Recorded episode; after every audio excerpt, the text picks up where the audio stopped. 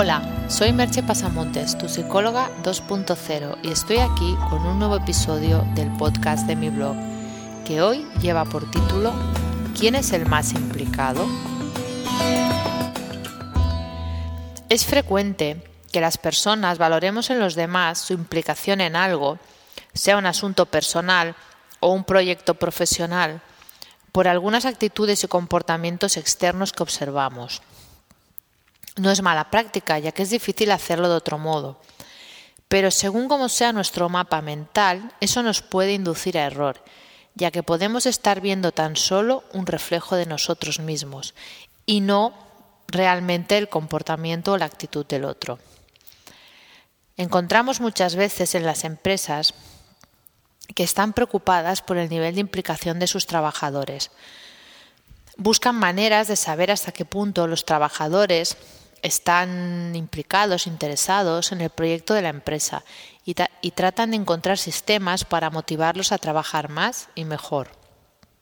Para hacer esto se pasan test de todo tipo, se ponen objetivos, hacen evaluaciones del clima laboral, etc. No estoy muy segura que los parámetros que se utilizan para saber el grado de implicación estén siempre acertados. Me gustaría, para ilustrar mejor de qué estoy hablando, compartir una anécdota que leí en un magnífico libro de Santiago Álvarez de Mon, titulado La lógica del corazón, que creo puede ser muy ilustrativa de esto que estoy explicando.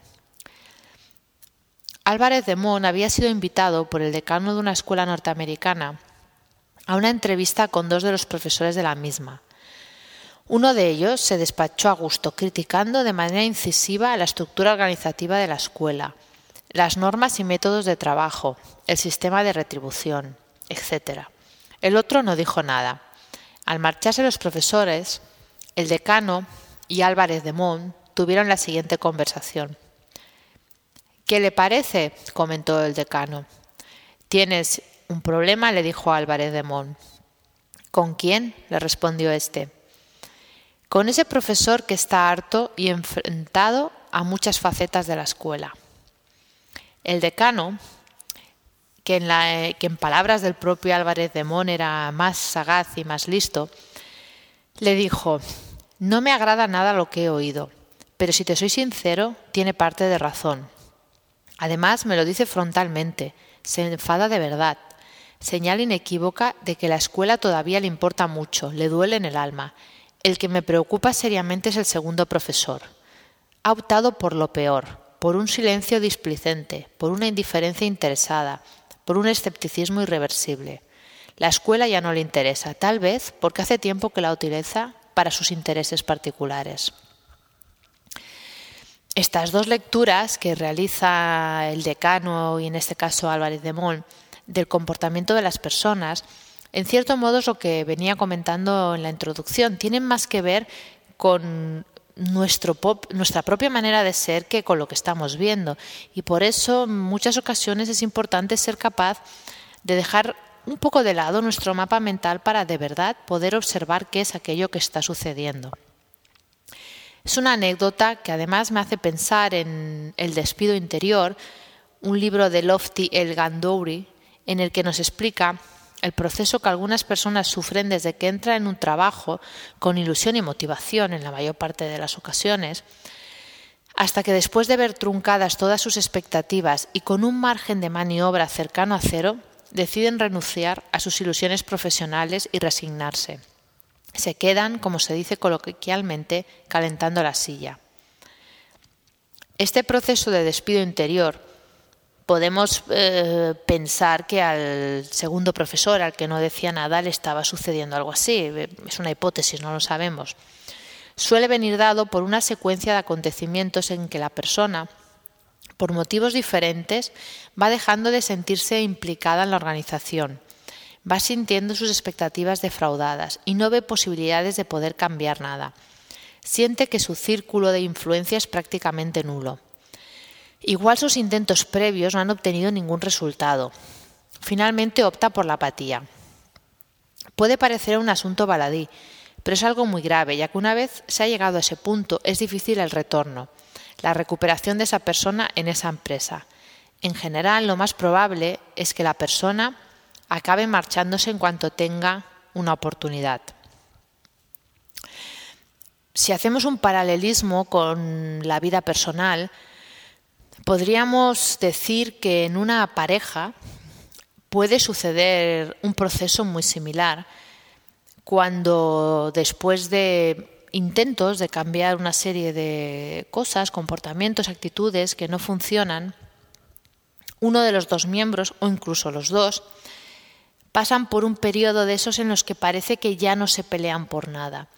Pero no tanto porque han llegado a un acuerdo, porque realmente se entienden, sino porque de alguna manera también han hecho ese despido interior.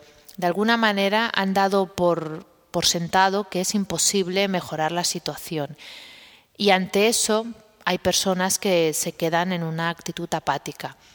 Por esto no siempre debemos relacionar la queja o incluso el enfado con, con un problema, pues eh, muchas veces, como estamos viendo en estos ejemplos, quejarse o enfadarse es porque todavía estamos interesados, sea en una empresa, sea en una pareja, sea con un amigo, todavía creemos que con, ese enfado, con esa protesta, de algún modo podemos conseguir un cambio y podemos llegar a entendernos.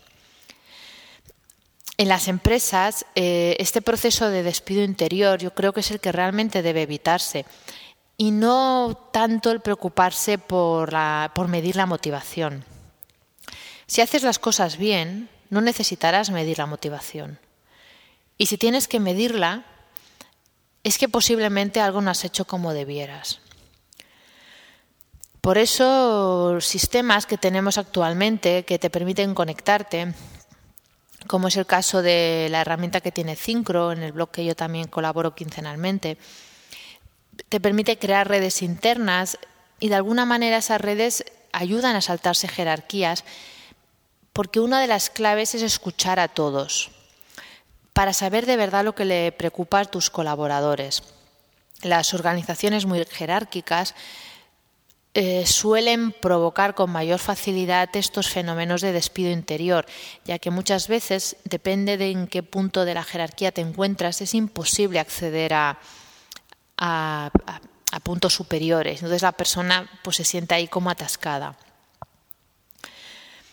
El único modo de crecer como empresa es sentir que los trabajadores son personas que colaboran contigo y escucharlas de verdad, no solo como una pose. Yo creo que algunas empresas si lo hicieran descubrirían resultados inesperados.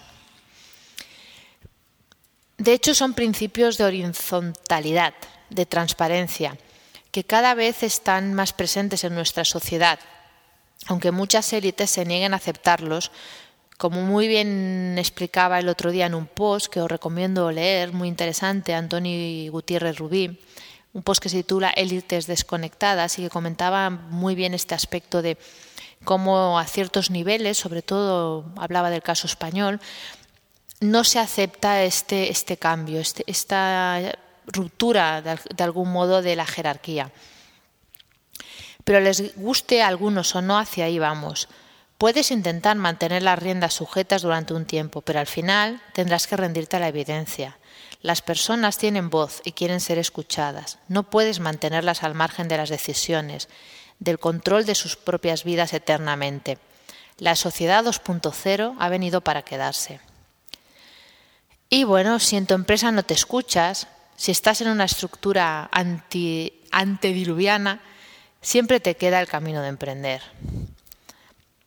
Os dejo con un par de preguntas para pensar un poquito más en este tema, que serían, ¿te sientes o te sentiste en el pasado implicado en tu empresa? ¿Has sentido alguna vez el despido interior? Os dejo aquí, nos escuchamos en el próximo podcast. Bye bye.